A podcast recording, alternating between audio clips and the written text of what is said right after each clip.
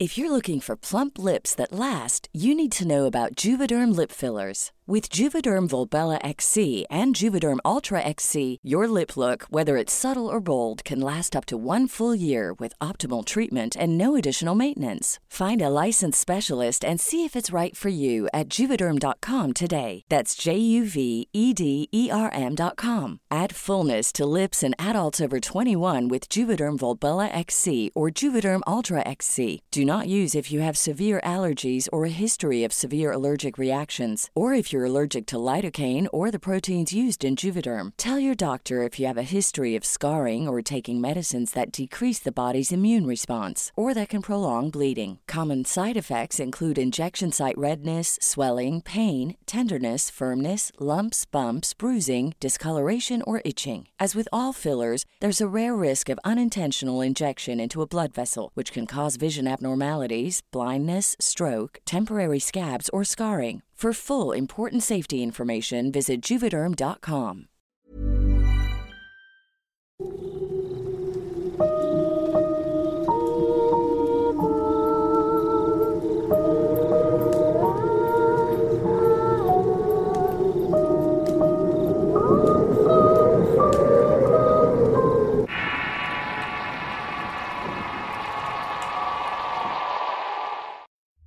Hay un dicho que dice la curiosidad mató al gato.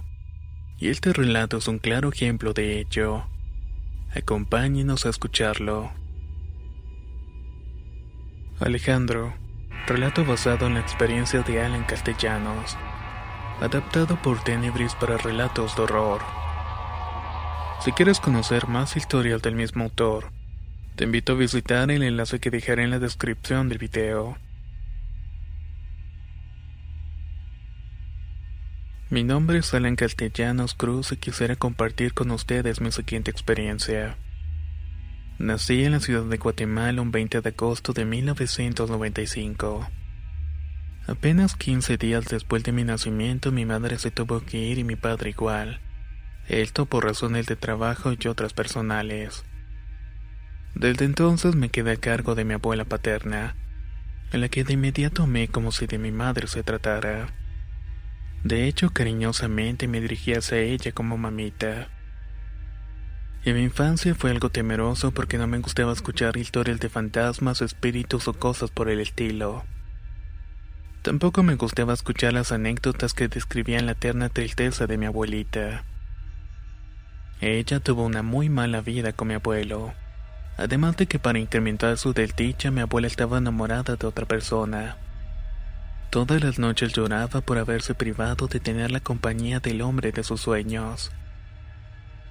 Tuve mi primer acercamiento con lo paranormal cuando era niño. En una ocasión estuve jugando toda la tarde en el patio de la vecindad. Luego de unas buenas carreras y partidos de fútbol me dieron muchas ganas de tomar agua. Entré en la casa para tomar un vaso y mientras me servía sentí que alguien me estaba viendo. Giré a un lado la cabeza y vi cómo algo se aproximaba hacia mí. Me asusté bastante y corrí donde estaba mi mamita para contarle. Ella con su sabiduría me aconsejó que no tuviera miedo, ya que de esta manera impedíamos que las cosas negativas se acercaran a nosotros. Sus palabras me reconfortaron mucho y traté de seguir su consejo como norma de vida. Años más tarde murió la persona a quien mi abuelita le dedicó tanto desvelos y nostalgia el hombre del que siempre estuvo enamorada y con quien soñó pasar sus días. Yo estaba enterado de sus sentimientos y me dolió mucho ver su pena. Supe que las cosas cambiarían con ella y no me equivoqué. Con el pasar de los días su salud se fue deteriorando y esta situación también me afectó. Por las noches no lograba conciliar el sueño y pasaba mucho tiempo cansado, aun cuando mi edad era de apenas 11 años. Mi estado mental se fue desgastando mucho, y quiero mencionar que la zona donde vivo es altamente sísmica. Algunas noches despertaba por el movimiento que hace mi cama y las cosas de mi habitación. Y cuando salía alarmado para ver a mis familiares me daba cuenta que en realidad todo estaba bien. El talento para sentir cosas fuera de lo normal es algo de familia. Mi abuela y mi tía poseen el don de adivinar hechos que le ocurrirán a conocidos. También poseen la facilidad para leer las intenciones de los demás. En varias ocasiones me advirtieron sobre ciertas personas y no les hacía caso porque creía que solamente eran celos de su parte. Me advertían sobre no juntarme con tal o cual amigo porque sus intenciones no eran nada buenas, pero yo como buen adolescente me gustaba hacer lo contrario. En este punto es que conocí a Alejandro. Él era un vecino de la vecindad que tenía fama de ser muy consentido por su mamá.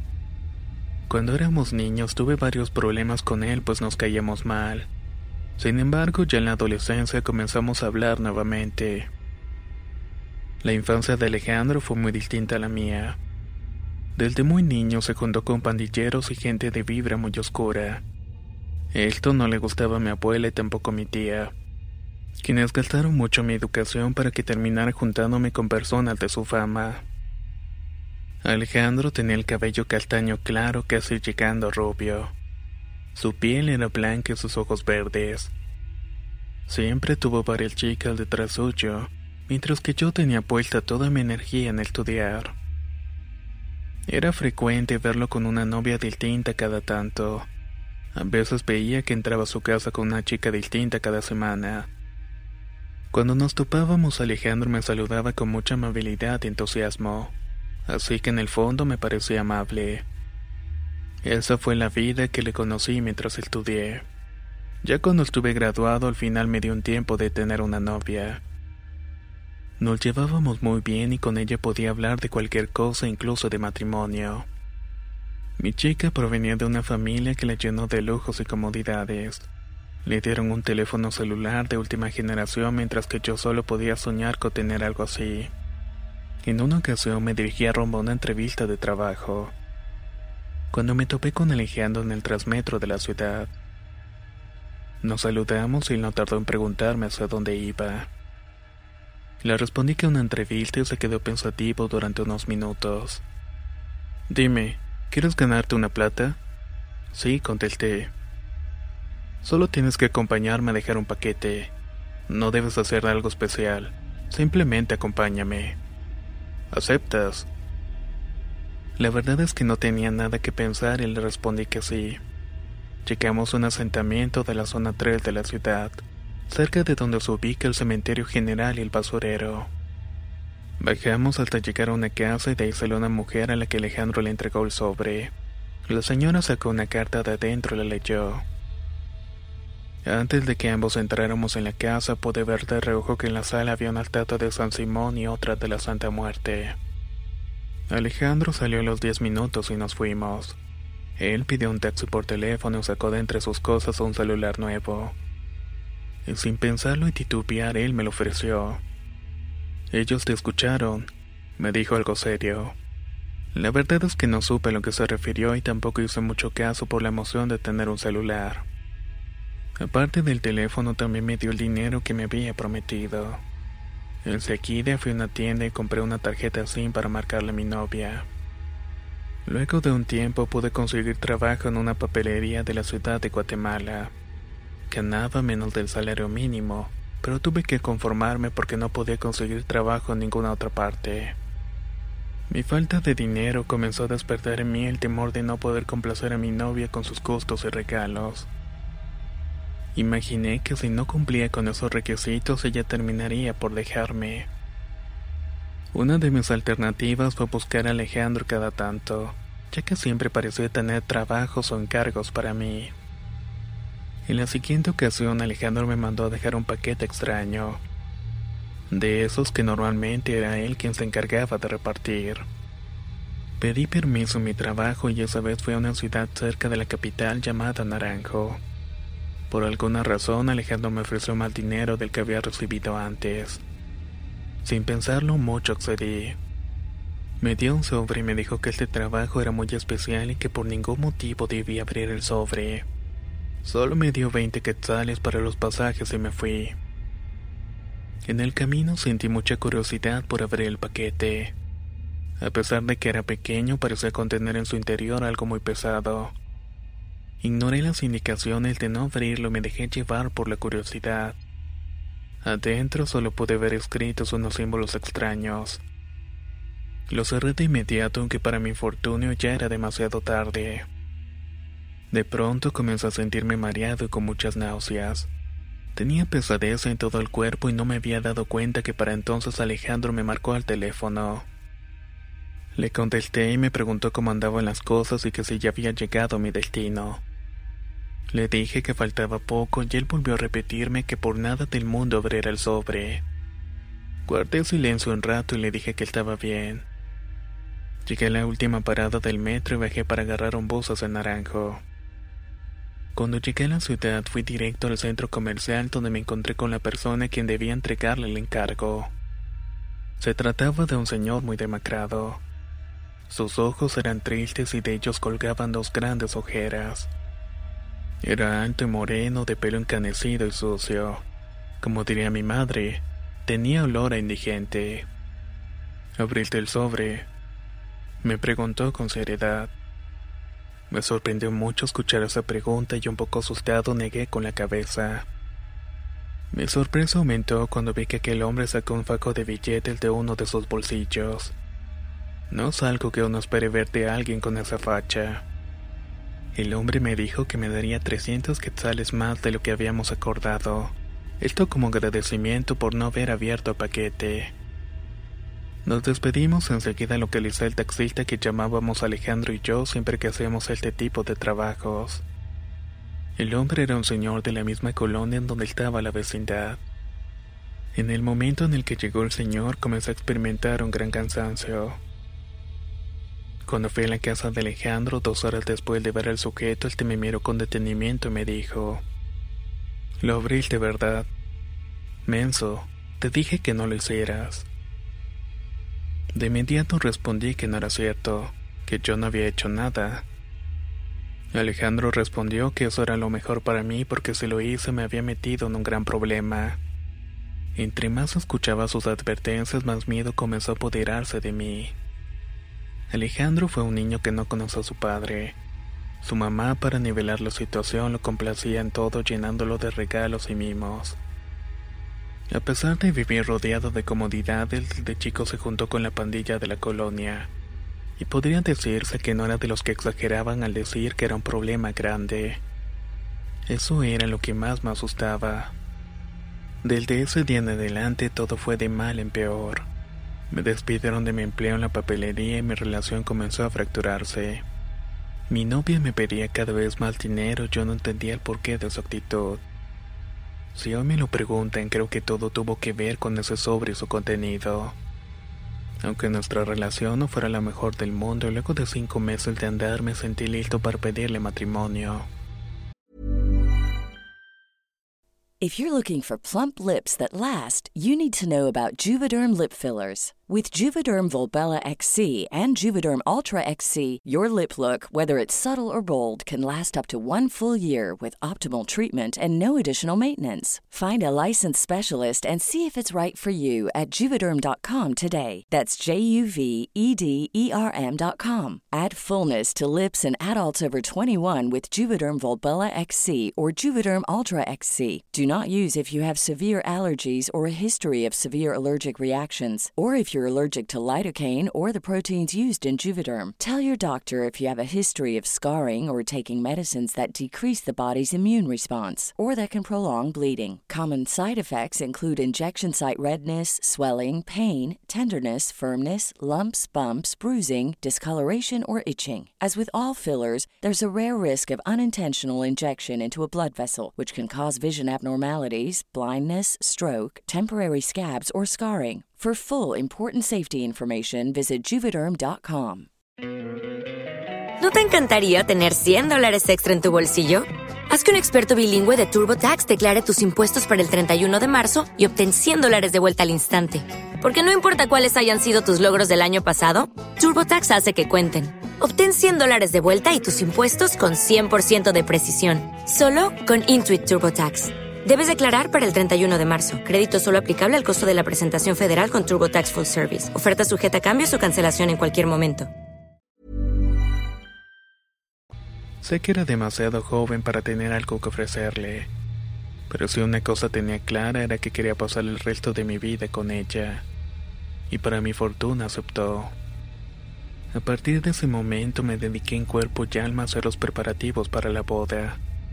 Ahorré todo el dinero que pude conseguir e incluso mi nuevo trabajo estuve haciendo unos turnos extras. Semanas más tarde también me despidieron de allí. El futuro no me pintaba para nada bien, pero con mi visión de emprendedor imaginé que podía tener un negocio propio. No perdí más el tiempo y compré 25 gallinas y dos chompipes, que es el nombre que le damos a los guajolotes aquí en mi país. Cada tropezón y problema con mi novia representaba un bajón de ánimo que me hundía en una silenciosa depresión. Poco a poco dejé de dormir, al punto de pasar de dos horas de dormir a solamente 15 minutos por la noche. Aquí comenzaron los verdaderos conflictos en mi vida. Era normal que visitara a mi novia saliera tarde de su casa, la mayoría de las veces a causa de las peleas. Siempre intenté salir antes de las 10 de la noche, pues a esa hora dejaban de pasar los autobuses que van para mi casa. Y a decir verdad, el rumbo donde vivía mi novia no era para nada seguro. Tuvimos algunas semanas en los conflictos fueron menos. Fue en ese entonces que me pasó la hora de la salida y ya no tuve cómo volver a mi casa. Sin más, caminé hacia la parada de buses. En menos de 10 minutos pasó el bus de una maquiladora. El conductor muy amablemente me reconoció porque era mi vecino. Rápidamente se ofreció a acercarme a la casa así que me subí. Me advirtió que tardaríamos en llegar, puesto su trabajo consistía en llevar a los trabajadores de la fábrica a sus respectivos hogares. Yo le dije que no tenía problemas, pues la verdad no tenía ninguna otra opción. Faltaba poco para que diera la medianoche cuando llegamos a una calle en la que le decimos la volada gracias a la gran cantidad de árboles que tiene. Mi vecino me dejó ahí y yo con mucho respeto le di las gracias. De la arbolada en mi casa debía caminar unos cinco minutos y listo. Había dos cosas en ese momento que me preocupaban. La primera y más importante es que me pudieran asaltar. La otra era que el brillo que el sobra trajese a mí algún ente o energía maligna. Intenté hacer mis temores a un lado y continué. Caminaba atento a mi alrededor por si veía de lejos alguien acercarse. Incluso sentí cierta calidez como si se tratara de algún amigo. Yo sé quién sos, dijo el hombre cuando estuvo unos cuantos pasos de mí. También sé qué es lo que quieres. Empezó a decirme una lista de bienes materiales que yo deseaba y que nunca me atreví a contarlos en voz alta tales como el carro de mis sueños, una gran casa, incluso un mejor teléfono del cual me había regalado Alejandro. Sin embargo, entré en pánico cuando lo escuché decir. Naciste el 20 de agosto de 1995. Tu mamá te abandonó y tu padre también. Estoy al tanto de cada cosa que te ha pasado en tu vida hasta el día de hoy. Si quieres tener todo lo que quieres, no te costará mucho. Solo te pido que pongas una mesa en mi honor y en el de la seca. Si lo haces esta noche, mañana por la mañana despertarás con todo lo que pidas. Y en ese instante me congelé por completo, pues caí en cuenta de quién era el peculiar personaje. Me resultó extraño de que se me pareciera a mí, pues no era practicante de la brujería. Y mucho menos creí que pudiera hacer milagros. Al contrario de la mayoría de la gente que es muy devota suya aquí en Guatemala. Fue el temor que me provocaron sus palabras el que me hizo reaccionar y salir caminando lo más aprisa que pude. El personaje me siguió el paso, me tocó el hombre y sugirió que lo pensara bien. Y sin decir otra cosa desapareció en la oscuridad. No quise cenar ni hablar con nadie del tema. Me metí debajo de las cobijas y sin darme cuenta me quedé dormido. Al día siguiente desperté con la misma sensación de temor que no me había abandonado. Lo que más me preocupaba era el presentimiento de que a partir de entonces todo iba a empeorar. Y en efecto no me equivoqué. Pocos días después de este encuentro quedé de verme con mi novia en su casa para ir a comprar las flores de la boda. Al llegar vi el auto de su mejor amigo fuera. Ella salió a la puerta para decirme que ya no quería tener nada conmigo. Y que obviamente ya no nos casaríamos. Agregó que se había enamorado de su amigo y que ninguno de los dos lo planeó. Incluso tenían días viéndose aún estando conmigo en la relación. Lo que más logró herirme fue que dijera que yo era un pobretón que vendía gallinas, y que así nunca saldría adelante ni tendré lo suficiente para darle la vida que ella creía merecer. Me pareció una estupidez ya que todos los regalos y gastos para la boda salieron de ese trabajo, pero en fin, sin reclamarle ni decir una sola palabra me fui. Pasaron varios meses en los cuales me sentí muy deprimido por mi economía y por mi corazón roto. Había perdido lo que más me importaba, así que de un impulso de euforia busqué a Alejandro para decirle que me contratara de tiempo completo para la entrega de paquetes. Durante ese tiempo las cosas se fueron poniendo más extrañas. Gané bastante dinero aunque eso no me hacía feliz. Al contrario, parecía que con cada peso que ganaba me hundía más en la desolación. Nuestro trabajo consistió siempre en llevar sobres, bolsas y paquetes de varios tamaños. Por mi parte, nunca más volví a abrir otro sobre, aunque aún tenía la tentación de hacerlo. En una ocasión, Alejandro aceptó encargarse de la entrega de una bolsa y un sobre que se llevaría en otra ciudad. Él solía avisarme de los trabajos por lo menos un día antes. Se manejaban con anticipación, pues por lo general eran patrocinados por los pandilleros de la colonia, o por personas influyentes a las que nunca conocí o supe sus nombres. Me bastó verle la cara cuando llegué a su casa, para darme cuenta de que Alejandro había abierto uno de los paquetes. Estaba ojeroso, demacrado y en su rostro podía ver cierto sesgo de temor. No me atreví a decirle algo y sin más nos marchamos a una casa en la zona 10 de la ciudad de Guatemala. Ahí nos recibió una señora que tiene un negocio de brujería muy ostentoso y amplio. La casa era antigua y tenía el aspecto de mansiones que se han heredado de generación en generación. Yo me quedé esperando afuera y Alejandro entró para dejarle las cosas. Cuando salió lo vi peor que antes. Estaba pálido y tenía unas marcas en el cuello. La señora salió detrás de él diciendo enfurecida que una de las bolsas había sido abierta, y quien se atrevió a abrirla tendría consigo una maldición. Lo que entregábamos en sobres y paquetes eran maldiciones y trabajos que solicitaban para desgraciar a otras personas. La mujer nos hizo entrar en un recinto donde había una figura de San Simón del tamaño de un hombre real. Tenía el aspecto de un títere pero mucho más grande. La estatua traía un tabaco quemándose en la boca y si ponía atención podía distinguirse que sacaba un poco de humo. Recordé el encuentro en la arbolada y de inmediato lo reconocí. En mi interior renació la misma angustia que sentí entonces. Alejandro miró la imagen con miedo pero no dijo nada. Recibimos el dinero y salimos de la casa. La mujer me dijo que hablara con mi amigo para que le pidiera perdón a San Simón, o de lo contrario tendría un gran problema. Pero cuando nos fuimos Alejandro ya estaba hecho mar de furia. Se fue de la casa diciendo maldiciones y yo hice una segunda insultando a la señora a pesar de que ella nos había dado mucho dinero. La verdad es que a pesar de que no me pagaba mal, el dinero nunca me rindió. Nunca supe cómo en qué se me iba tanta plata. Imagino que esto es lo que pasa cuando uno gana dinero a costa de hacerle daño a los demás. Desde ese día no volví a buscar a Alejandro. El miedo y la pesadez corporal se hacían cada vez más y más insoportables. Dentro de mí no podía estar en paz sabiendo lo que me había metido. Mi alma se iba desgastando día con día y no supe de algo que yo pudiera hacer para remediarlo. Al poco tiempo me mudé de la casa de mi tía y de mi abuela. Cuando llegué a mi nuevo hogar tuve otra severa depresión que me duró unos dos años. Luego de ese tiempo encontré trabajo un buen lugar aunque no tenía esperanzas de conservarlo. Creía que me iba a pasar lo mismo de siempre. Tuve momentos en los que lograba estabilizarme un poco, pero no logré dormir más de una hora completa durante todo ese lapso. Constantemente me sentía observado, y esa sensación se intensificaba por las noches. Incluso llegué a pensar que mi tormento se terminaría únicamente tomando la vía fácil. La gente me contaba que Alejandro seguía los mismos pasos, y ahora él mismo se encargaba de atormentar a las almas inocentes.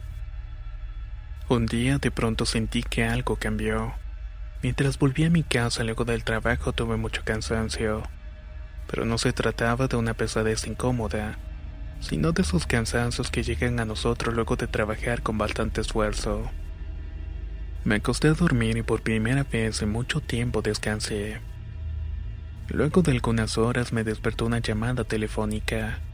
Era mi tía que me marcó para decirme que Alejandro había fallecido una noche antes. Al parecer estaban huyendo de alguna situación junto con algunos amigos suyos. Se estamparon contra una pared a gran velocidad. El volante se le clavó en el pecho falleciendo en el instante. Sus amigos, gracias a Dios, no sufrieron mayor daño. Quizás hago mal en decirlo, pero desde entonces siento mucha paz en mi mente y en mi corazón. No me alegro del final que tuvo la vida de Alejandro, pero no puedo negar que desde entonces siento que algo cambió para mí. Es como si desde ese día alguna maldición se hubiera roto para dejarme libre. Algunas noches he soñado con Alejandro él camina hacia mí y eso me produce mucha ansiedad. Pero entre más cerca está, más siento su calidez y serenidad, como con aquel extraño en la arbolada. Luego Alejandro me sonríe y nos damos la mano. Eso de alguna manera me hace entender que mi amigo encontró la tranquilidad que en su vida no pudo, y que a partir de entonces ambos estamos en paz.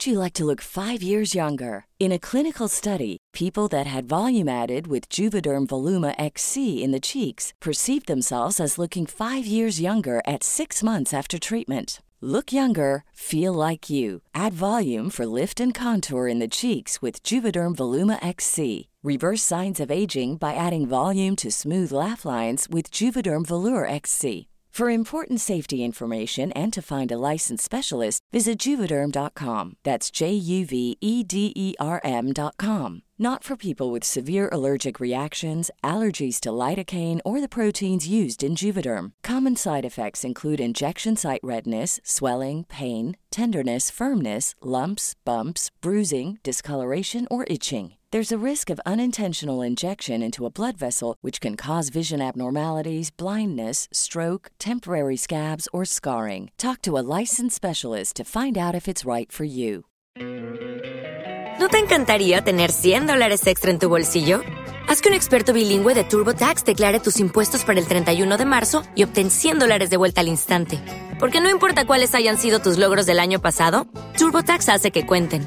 Obtén 100 dólares de vuelta y tus impuestos con 100% de precisión, solo con Intuit TurboTax. Debes declarar para el 31 de marzo. Crédito solo aplicable al costo de la presentación federal con TurboTax Full Service. Oferta sujeta a cambios o cancelación en cualquier momento.